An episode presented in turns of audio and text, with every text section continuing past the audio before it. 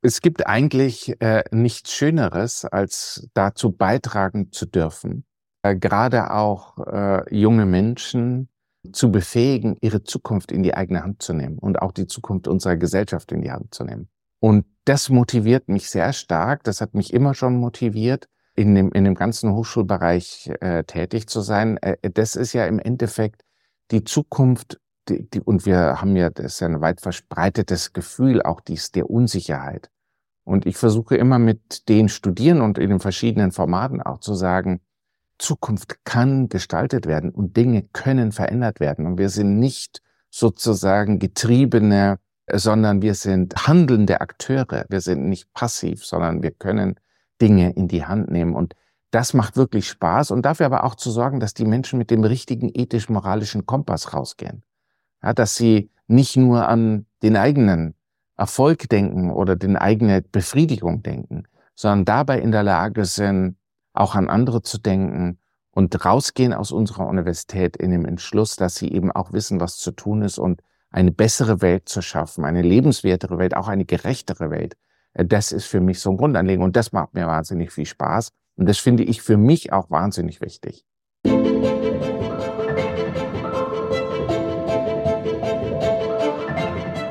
Innovation weiterdenken und Zukunft einfach machen.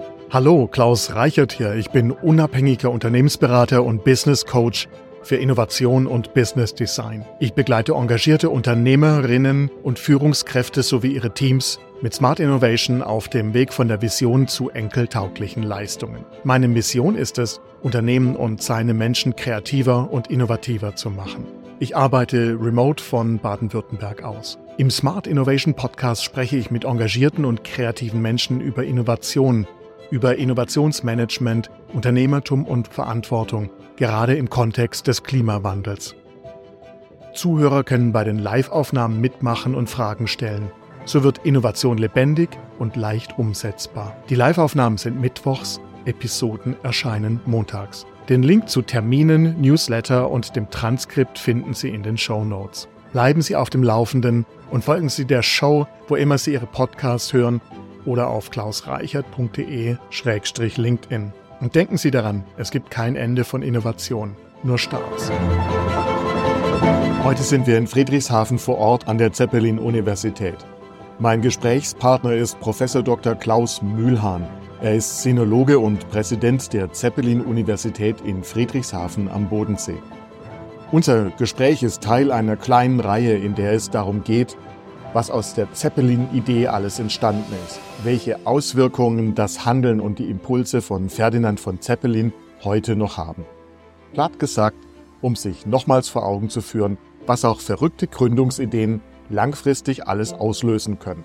Dieses Mal geht es um die Rolle der Zeppelin-Universität bei der Vermittlung des Zeppelin-Spirits in Forschung, Persönlichkeiten und Startups. Um die ZU-Perspektive, was hier so alles rauskommt Studierende, Wissen, Startups und wahrscheinlich noch viel mehr. Herzlich willkommen, Herr Mühlhahn. Danke, dass Sie heute mit dabei sind. Äh, vielen Dank, dass ich dabei sein darf und herzlich willkommen an der Zeppelin-Universität. Den Zeppelin Spirit gibt es äh, seit dem ersten Zeppelin. Die Zeppelin-Universität hat 2023 ihren 20. Geburtstag gefeiert. Parallelen zum unmöglichen Projekt Zeppelin gibt es. Es ist unheimlich schwer, eine Uni zum Fliegen zu bringen, zu gründen, auf- und auszubauen zu leiten, ist ein großes Vorhaben. Wir sind in einem Bereich unterwegs, äh, wo man eben besonders innovativ sein muss, wo man auch besonders ein klares Profil entwickeln muss, wo es auch nötig ist, immer wieder sich zu unterscheiden von den anderen Anbietern. Wir haben ja hunderte von Hochschulen und Universitäten in Deutschland, viele davon sehr gut. Und da als Newcomer reinzukommen, sich aufzustellen, das ist schon eigentlich auch, auch eine Art unmögliches Projekt. Äh, und wenn Sie ja fragen, was sind so die Erfolge, die wir haben, dann ist natürlich, würde ich damit ganz grundsätzlich einfach anfangen. Äh, wir können dann andere Aspekte weiter vertiefen, aber ich würde ganz grundsätzlich damit anfangen, dass der größte Erfolg einer Universität ist immer die Studenten, die sie hervorbringt, also die Absolventen. Und wir haben dreieinhalbtausend Absolventen ähm, hervorgebracht, die haben die Universität verlassen. Das sind tolle Leute, die spannende Karriere verfolgt haben, die in vielerlei Weise, da kommen wir auch auf den Zeppelin Spirit, nachher auch sehr kreativ, innovativ unterwegs waren, Mit vielen haben wir Kontakt, jetzt nicht, natürlich nicht täglich, aber mit denen sind wir verbunden in unserem Alumni-Netzwerk. Und das würde ich jetzt erstmal als das größte Erfolgserlebnis äh, der Zeppelin-Universität rausstellen. Nicht, dass andere Aspekte nicht auch sehr wichtig wären. Über dreieinhalbtausend Alumni, das ist ganz schön viel. Das ist eine echte Erfolgsgeschichte, muss man so, schon so sagen, finde ich. Äh, vor allem, weil das Ganze ja als, als Projekt vor 20 Jahren angefangen hat. Und da gibt's ja irgendwann auch eine Kurve, da geht's sozusagen äh, flach los ne? und dann werden es immer mehr mit der Zeit. Ich kann mich gut an die Anfänge erinnern. Ähm, Sie sind aus Konstanz, Sie sind in Konstanz geboren. Sie haben sich dann aber dafür entschieden, Sinologe zu werden. China hat Sie begeistert. Jetzt äh, schaue ich mir das an und denke mir, Konstanz, China, vor 30, 40, 40 Jahren ungefähr, 35 Jahren. Wie kam das? Das war ja auch im Grunde eine sehr kühne Idee, die Sie damals wahrscheinlich hatten oder die Sie angetrieben hat, mit diesem oder auch Neugierde, mit diesem, mit diesem Thema sich zu beschäftigen. Es war auch eine riskante Idee. Äh, damals, als ich angefangen habe, mich mit China, dem Land China zu beschäftigen, war China weit davon entfernt, das zu sein, was wir heute in China sehen, nämlich größte Volkswirtschaft der Welt, super moderne Städte, äußerst innovativ, ne, was also ein Land, äh, das auch technologisch mittlerweile in manchen Bereichen an der Spitze ist, das war damals in China überhaupt nicht der Fall. China war eines der ärmsten Länder der Welt, auch eines der rückständigsten Länder der Welt. Und insofern war eigentlich der Entschluss, sich da mit China zu beschäftigen, wirklich hochriskant, weil nicht klar zu sehen war, was kann man da eigentlich für eine berufliche Tätigkeit oder Laufbahn daraus entwickeln? Meine Eltern waren auch entsprechend tief besorgt, als ich ihnen erzählt habe, hm, ich war Sinologie und sie fanden diese Idee ziemlich abwegig. Sie konnten aber kein Chinesisch, oder? Nein. Also natürlich fängt man an mit dem Studium, um das dann auch zu ja. lernen. Aber äh, können Sie sich noch dran erinnern, was sozusagen für Sie, war das damals irgendwie kühn, sowas Außergewöhnliches zu machen? Oder dachten Sie, na, das, ich bin jetzt 20, da kriege ich das hin? Nee, es war kühn und es war mutig, wie gesagt, und äh, es war auch äh, schwierig. Die Begegnung mit der chinesischen Sprache ist sehr kompliziert. Also das nicht, weil die Sprache ist natürlich eben eine Zeichensprache, eine Schriftzeichensprache, hat also kein Alphabet. Jedes Zeichen ist anders. Und Sie müssen etwa, um eine Zeitung zu lesen, so zwischen 8.000 und 9.000 Zeichen kennen. Und äh, das ist, wenn man das als, als Europäer sieht erstmal und die ersten Zeichen hm, erklärt bekommt und nachzeichnet, dann ist es einfach überwältigend, wenn man sich vorstellen muss, davon musst du jetzt noch 7950 äh, lernen, ja. Und auch die Aussprache ist eine hohe Herausforderung. Das ist eine Sprache, die hat eine tonale Sprache, das heißt, hat die Töne. Der wird also praktisch die Stimme moduliert. Und es ist sehr wichtig, dass man da sehr präzise ist. Man braucht also auch ein sehr gutes Gehör. Insofern äh, war das ehrlich gesagt äh, die ersten Jahre, als ich Chinesisch äh, gelernt habe, eher frustrierend, enttäuschend, weil man sich gesagt hat immer wieder, mein Gott, du würdest Französisch, Spanisch in so viel schneller Zeit lernen, du musst die ganze Zeit und Arbeit investieren ins Chinesische. Ja, ich war faul. Ich habe äh, Span Französisch, äh, Span äh, Italienisch gelernt. Ne? Englisch konnte man sowieso aus der Schule. Die, die Parallelen äh, erschließen sich einfach nicht. Äh, außer vielleicht, das sind äh, Symbole, die man vielleicht wiedererkennen könnte, oder? Die Schriftzeichen eventuell. Mhm. Also die Schriftzeichen, wenn man sie dann genauer äh, studiert haben, kann man in bestimmte Bestandteile zerlegen. Und da gibt es immer ein Radikal, das ist so eine Art Wurzel. Und dann gibt es einen anderen Bestandteil, das nennt man Phonem, das bestimmt die Aussprache. Also es gibt da schon eine Logik und ist dann nicht so, dass man 8000 oder 9000 ganz unterschiedliche Zeichen lernen muss, sondern Bestandteile wiederholen sich und die haben dann entweder was zu tun mit der Bedeutung oder mit der Aussprache des Zeichens. Mir ging es darum, zu zeigen, dass das schon etwas ganz, ganz Besonderes ist, was Sie vor einigen Jahren eben, eben angefangen haben. Äh, zumindest ist das das in meinen Augen. Jetzt sind wir an der Zeppelin-Universität hier in Friedrichshafen. Da passiert ziemlich viel. Können Sie kurz darauf eingehen, was so die wichtigsten Disziplinen hier sind? Äh, wo, wo Sie vielleicht die, die größten Stärken sehen äh, von der ZU? Also als man die Zeppelin-Universität vor 20 Jahren äh, gegründet hat, da war, glaube ich, die Idee wirklich sehr bewusst, äh, auch sich dieser, dieses Zeppelin-Spirits oder der Zeppelin-Tradition, äh, der fühlte man sich schon sehr verpflichtet. Das heißt also, der große Leitspruch, der auch bis heute für uns maßgeblich ist, ist zu sagen, dass die Zeppelin-Universität Pioniere und Pionierinnen ausbildet, das sollte man natürlich genderneutral äh, auffassen, das, was, was sind das? Das sind Leute, die besonders neugierig sind, Menschen, die Neues wagen, die bereit sind, äh, Wagnisse auch einzugehen, aber auch die Sachen verändern wollen, gestalten wollen, die natürlich auch äh, Erfolg suchen in gewisser Weise, nicht nur wirtschaftlichen Erfolg, sondern auch Erfolg in der Umgestaltung von Verhältnissen, in der Veränderung der Welt. Und das ist für uns maßgeblich gewesen. Da hat man sich damals überlegt, ja, was brauchen wir denn für Disziplinen, wo man das besonders machen kann, dass wir Menschen, dass wir Persönlichkeiten ausbilden,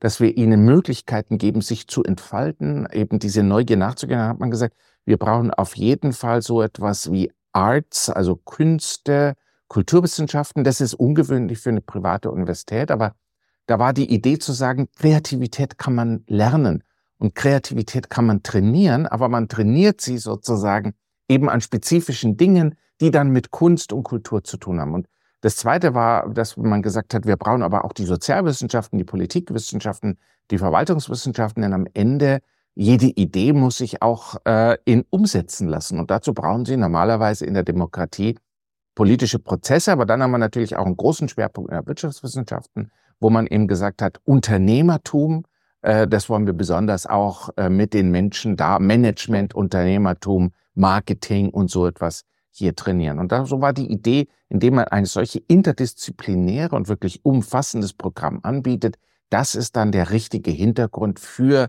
diese modernen äh, Pioniere und Pionierinnen des 21. Jahrhunderts. Ja, Sie haben es gerade schon angesprochen. Es ist ja wichtig, eine Grundlage zu haben, auf der man aufbaut. Es ist ja dann auch wichtig, aber auch zu wissen, äh, wie kommt man dahin, um das zum Beispiel umzusetzen? Weil reine Theorie, ohne dass man irgendwas in die Praxis quasi rausträgt, ist, ist ja auch wertvoll, aber hat auch seine Grenzen. Ja.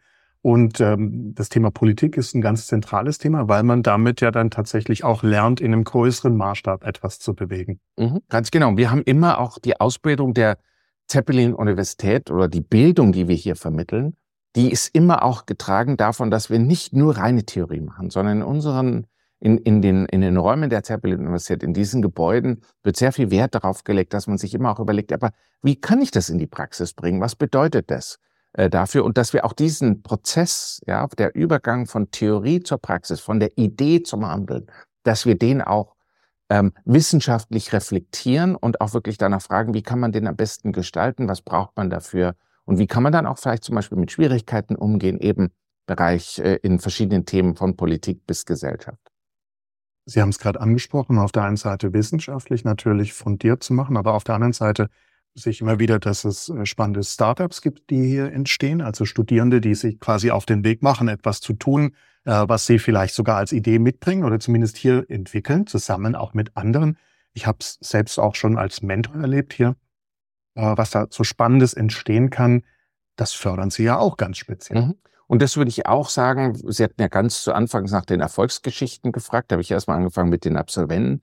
Aber sicherlich eine andere tolle Erfolgsgeschichte, auf die wir sehr stolz sind, sind die über 100 Startups, die in diesen 20 Jahren aus der Zeppelin-Universität hervorgegangen sind. Hier sind viele tolle Ideen geboren worden. Und viele haben dann auch wirklich gesagt, das nehmen wir und setzen wir auch in die Praxis um wie das ist in diesem Startup-Bereich. Nicht alles ist erfolgreich, aber vieles, was bei uns aus der Uni als Idee geboren wurde, ist es gelungen, das dann nachher auch wirklich in ein Unternehmen oder in eine Unternehmung zu überführen. Wenn Sie jetzt auf der einen Seite diesen ganz, ganz praktischen Blick haben auf etwas, ein Pionier, ein Mensch, der vorwärts gehen soll, der was Neues vielleicht sogar finden soll.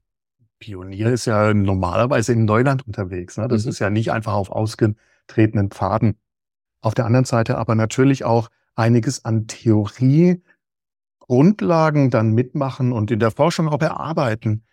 Haben Sie da so einen gewissen Trick, wo Sie sagen können, Mensch, das können wir jetzt so und so zum Beispiel zusammenbringen, damit es zu den Pionieren führt, auch zu Pionierdenken? Mhm. Also ein Trick würde ich jetzt sagen, haben wir nicht, aber wir haben Formate und wir haben im Grunde genommen, äh, wie soll man das sagen, Inhalte, ja, mit denen wir versuchen, die Studierenden da heranzuführen. Also beispielsweise haben wir eben äh, viele Praxisseminare äh, und haben auch viele, vor allem auch, vielleicht sollte man vielleicht so sagen, viele Formate, studentische Initiativen, wo die Studierenden selber Initiativen entfalten, die wir befördern, wo wir sie unterstützen ähm, aber wo wir sie eben ermutigen, die eigene Idee zu haben, die Initiative in die Hand zu greifen. Und natürlich oft machen sie das in, in Zusammenhang mit dem, was sie im Klassenzimmer oder im Seminarraum wirklich äh, gelernt haben. Also diese Förderung von studentischen Initiative, und das ist ja auch so eine Art Pionierdenken, was wir da sozusagen wirklich fördern und ab, äh, wirklich dazu anregen, ja,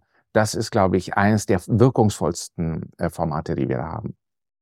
Transfer ist ja ein wichtiges Thema für die Wissenschaft. Es geht darum, dass man äh, Erkenntnisse, Fakten, Daten, neue Erkenntnisse dann natürlich auch in die Gesellschaft hinausbringt. Das sind wir in so einem Umfeld zwischen natürlich auch Wirtschaft, Kultur und Politik wiederum, genau äh, wo sie, wo sie als Universität ja platziert sind.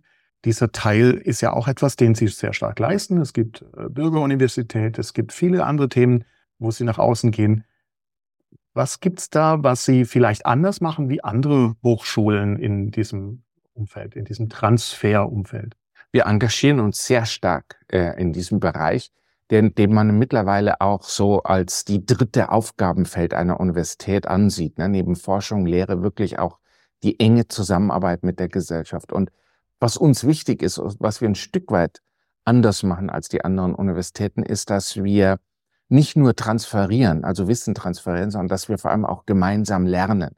Also dieses Co-Lernen oder dieses Zusammenlernen, diese Co-Kreation, die gemeinsame Kreation, die gemeinsame Problemlösung, wo wir genauso viel von unseren Unternehmenspartnern oder von der Gesellschaft lernen, wie wir versuchen, unsere Erkenntnisse mitzuteilen.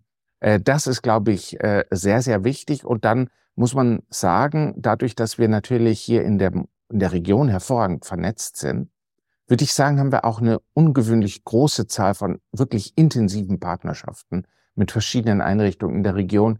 Das würde ich auch denken, finden Sie so eigentlich nicht. Viele dieser Unternehmen haben großes Interesse an unseren Absolventinnen und Absolventen, großes Interesse an unseren Studierenden, natürlich auch an unseren äh, Professoren und Professoren. Und da haben wir schon eine ungewöhnlich gute Beziehung, würde ich sagen. Die Beziehungen zur regionalen Wirtschaft, die Beziehung zu anderen Menschen in der Region, es passiert ja hier auch einiges, ist eine der Grundlagen auch für die Entwicklung der Zeppelin-Universität äh, gewesen, natürlich und natürlich immer noch. Jetzt haben andere Hochschulen das ja zum Beispiel auch. Gibt es da noch irgendwas ganz, ganz, ganz Spezielles? Wir haben ein paar Sachen schon angesprochen, wo Sie sagen würden, Mensch, das ist nur hier möglich. Das ist nur hier so machbar. Das ist nur hier zum Beispiel, weil wir dieses Zeppelin-Erbe haben, äh, tatsächlich auch machbar, dass äh, sich eine Universität gründet und in 20 Jahren sich so erfolgreich entwickelt. Mhm. Also äh, jetzt von, äh, muss man natürlich sagen, das ist auch nur hier möglich, weil wir aus der, äh, weil uns auch die, weil wir auch die Unterstützung haben, zum Beispiel auch der Zeppelin Stiftung und natürlich auch der Gemeinde äh, Friedrichshafen, die wirklich hinter der Universität steht und sie aufbauen wollte, dann würde ich schon sagen, das ist nur hier möglich, weil wir wirklich so bewusst auch an diesen, an die Zeppelin-Tradition anknüpfen. Wie gesagt, das war ja eine sehr bewusste Entscheidung. Eben nicht zum Beispiel andere Sachen, andere Unis setzen Exzellenz nach vorne. Ne? Aber es war ja sehr bewusste Entscheidung zu sagen, an der Zeppelin-Universität. Genau in dem, im, im Einklang mit der Tradition setzen wir eben auf Pioniertum äh, als, als, die, als die Grundidee, die Grund äh, und das Grundprofil.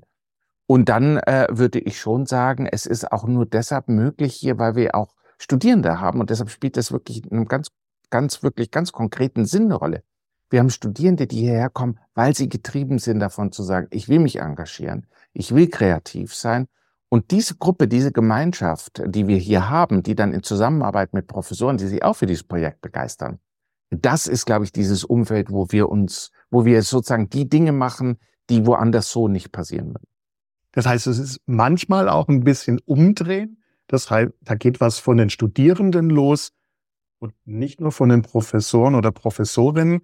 Und dann kommt es zu einem interessanten Wechselspiel. Ja, genau, unbedingt. Und wir haben, wie gesagt, also diese Initiativen, die wir dort haben, da ist ja genau das, wo Studierende das ist bei uns wirklich ganz, äh, ganz konkret, dass Studierende ganz viele Vorschläge machen, Initiativen und damit wirklich die Universität mit weiterentwickeln.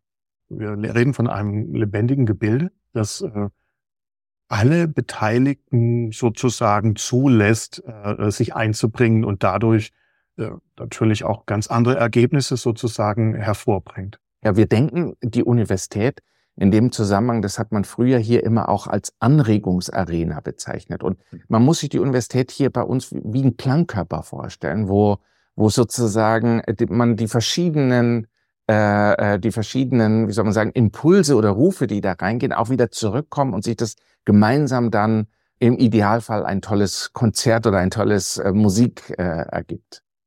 Schön. Ich habe gerade äh, das Bild von Beethovens Neunte vor mir gestern das Video dazu gesehen.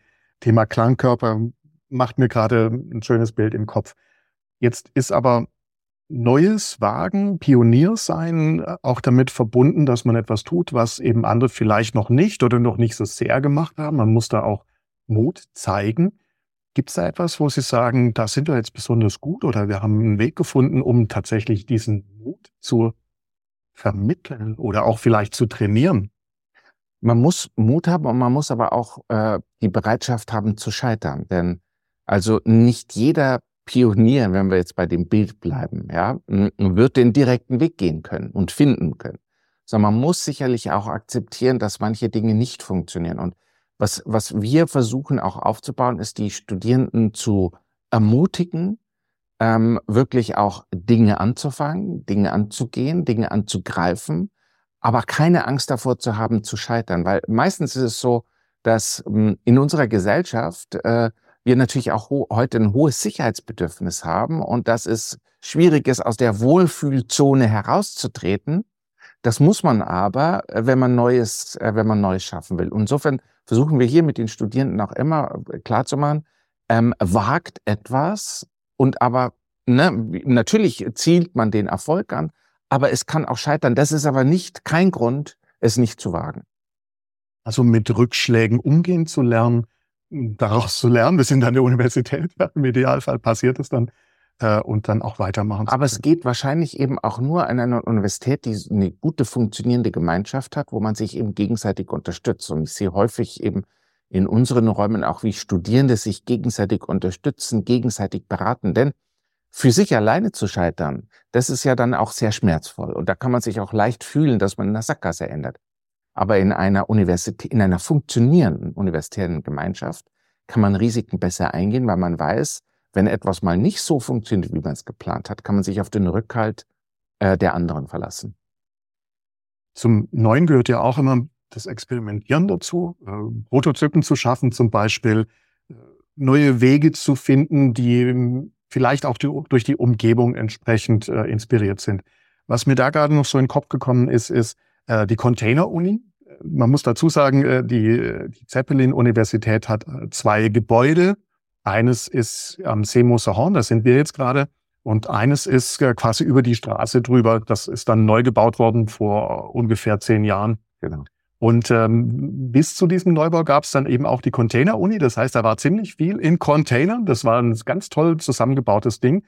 Mir hat es besonders gut gefallen, weil man damit dann auch dieses Temporäre, dieses Vorübergehende, dieses auch vielleicht mal schnell was machen können, weil man nicht so sehr auf die Wand Rücksicht nehmen konnte, musste und auch mal einen Nagel reinschlagen konnte oder sowas. Ne? Denn sie haben jetzt ein wunderschönes Gebäude.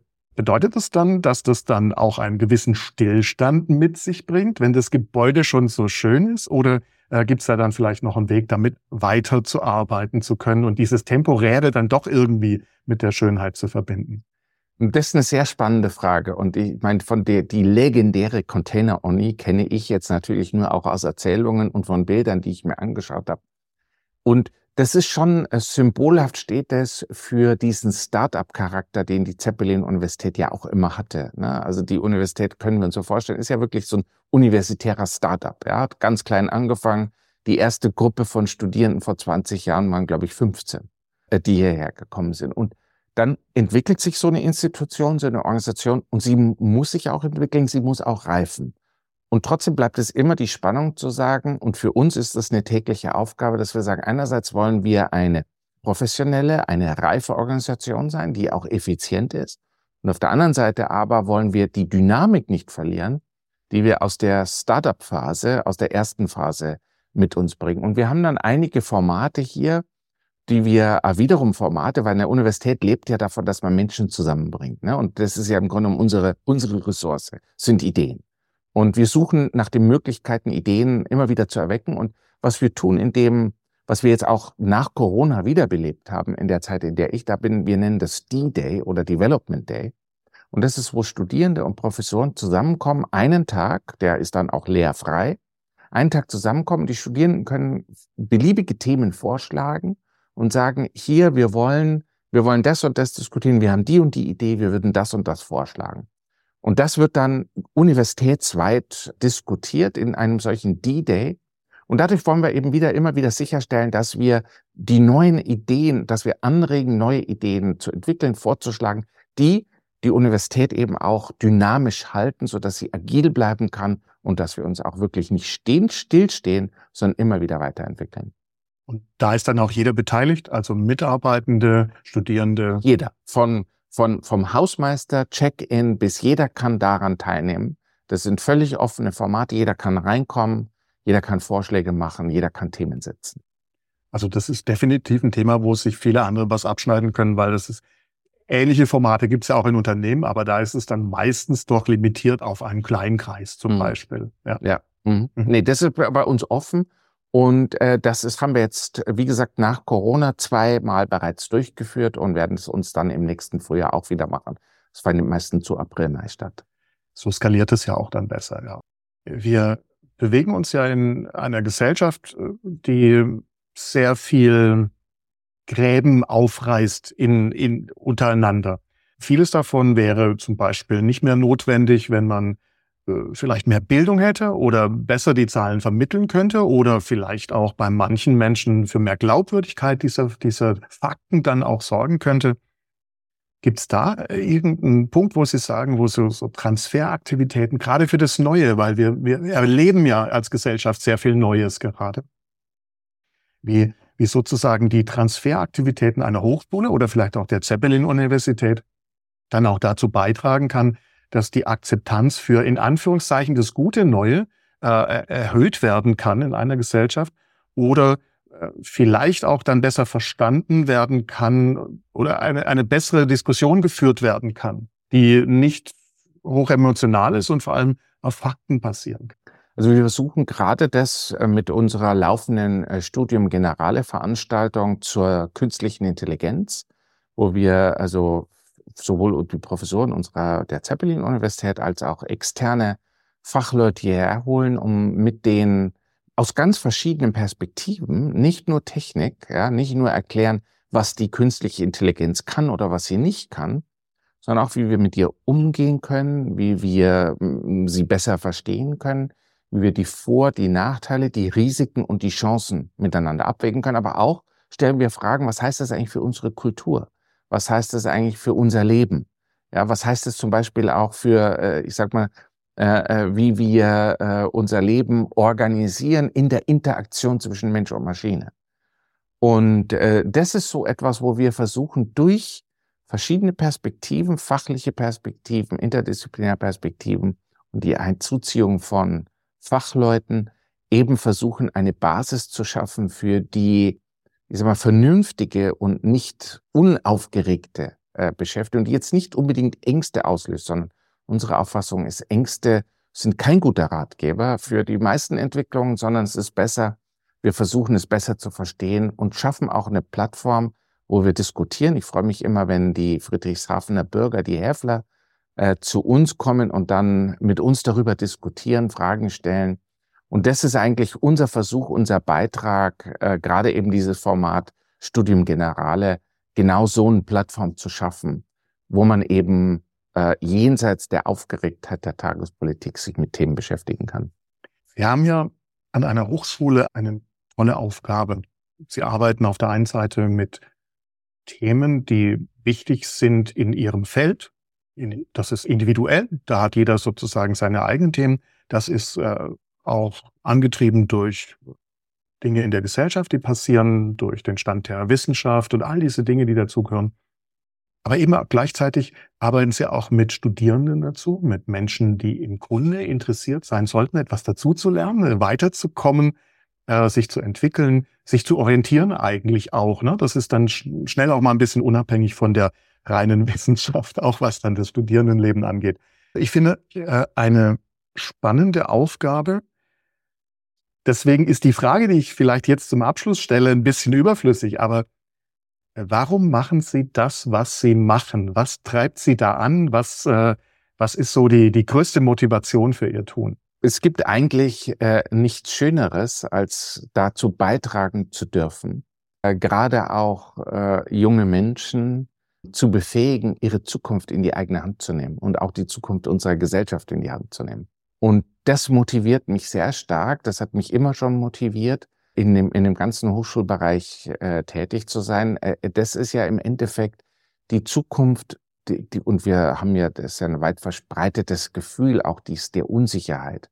Und ich versuche immer mit den Studierenden und in den verschiedenen Formaten auch zu sagen, Zukunft kann gestaltet werden und Dinge können verändert werden. Und wir sind nicht sozusagen getriebene, sondern wir sind handelnde Akteure. Wir sind nicht passiv, sondern wir können Dinge in die Hand nehmen. Und das macht wirklich Spaß und dafür aber auch zu sorgen, dass die Menschen mit dem richtigen ethisch-moralischen Kompass rausgehen.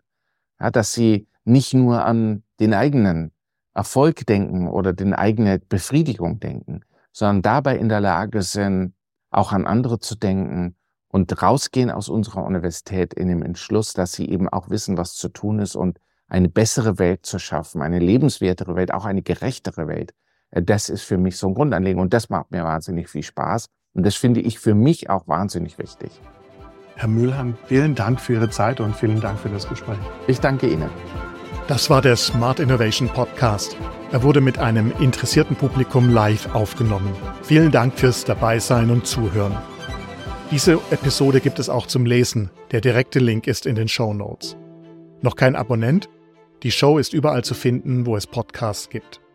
Weitere Informationen und meine Kontaktdaten sind bei klausreichert.de-podcast. Dort gibt es auch eine Übersicht der nächsten Live-Aufnahmetermine. Ich bin Klaus Reichert und das war der Smart Innovation Podcast.